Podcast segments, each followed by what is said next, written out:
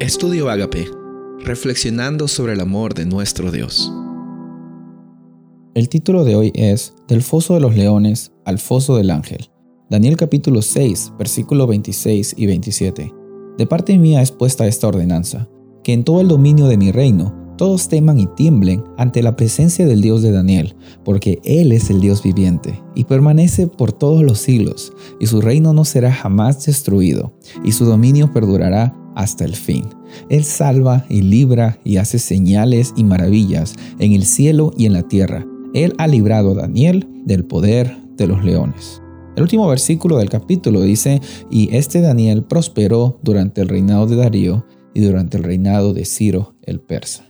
Vemos de que esta historia es muy parecida a lo que pasaron los amigos de Daniel en la historia del horno de fuego. Vemos también de que su fe fue probada y de que incluso en medio de los problemas más grandes podemos ver a un Dios mucho más grande que los problemas. Lo impactante de esta historia es cómo comienza. Empieza porque por causa de la envidia humana, de los celos, el orgullo que tenemos nosotros como seres humanos, eh, las personas inocentes sufren.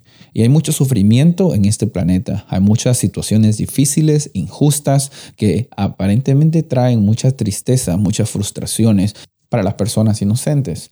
Pero vemos de que no hay una maldición o no hay ningún mal de que Dios no lo pueda transformar en bien.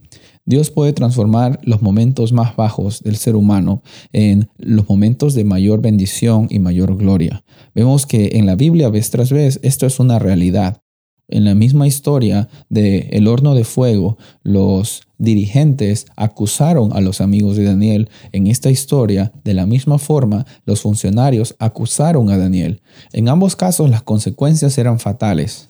Pero la verdad, como dice la Biblia, si Dios está con nosotros, ¿quién contra nosotros? Dios no te promete que te va a librar de los problemas. En el Salmo 23 vemos de que el salmista dice, aunque ande en valle de sombra y de muerte, no temeré mal alguno. Van a haber problemas en tu vida y en la mía, en la cual vamos a pasar por valles de sombra, de muerte, vamos a pasar por dificultades. Pero aunque estemos en medio de esos problemas, va a haber un Dios que va a estar con nosotros. Eh, los amigos de Daniel pudieron haber pasado por dificultades. Daniel pudo haber entrado a un foso de los leones, pero donde quiera que Daniel, sus amigos o nosotros estemos, la mayor bendición no viene por la ausencia de problemas, sino va a venir por la presencia de nuestro Dios en nuestras vidas. Y es que incluso los problemas son oportunidades para que el poder de nuestro Dios sea manifestado. Eh, por causa de la fidelidad de los jóvenes hebreos, en la historia del horno de fuego, Nabucodonosor reconoció que había un Dios verdadero. De la misma forma, incluso en este problema del foso de los leones, Vemos de que Dios es un Dios grande, porque Él cuidó de Daniel y también demostró al rey Darío de que eh, Dios Jehová era el Dios verdadero, era el digno de adoración y vemos de que Él va un paso más adelante que Nabucodonosor al no solamente reconocer de que Dios Jehová es el Dios verdadero, sino también de que eh, revierte ese edicto que Él había creado de que ya no se trataba del rey Darío y que Él reciba adoración, sino se trataba del Dios verdadero verdadero al cual la adoración del universo le corresponde.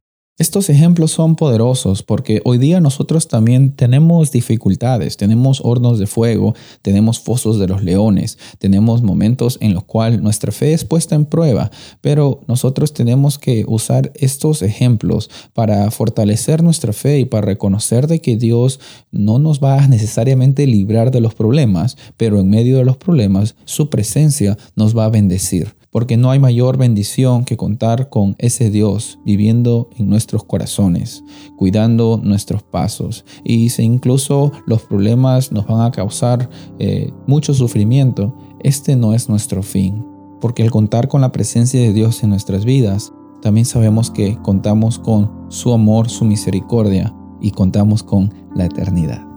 Soy el pastor Rubén Casabona y deseo que tengas un día bendecido.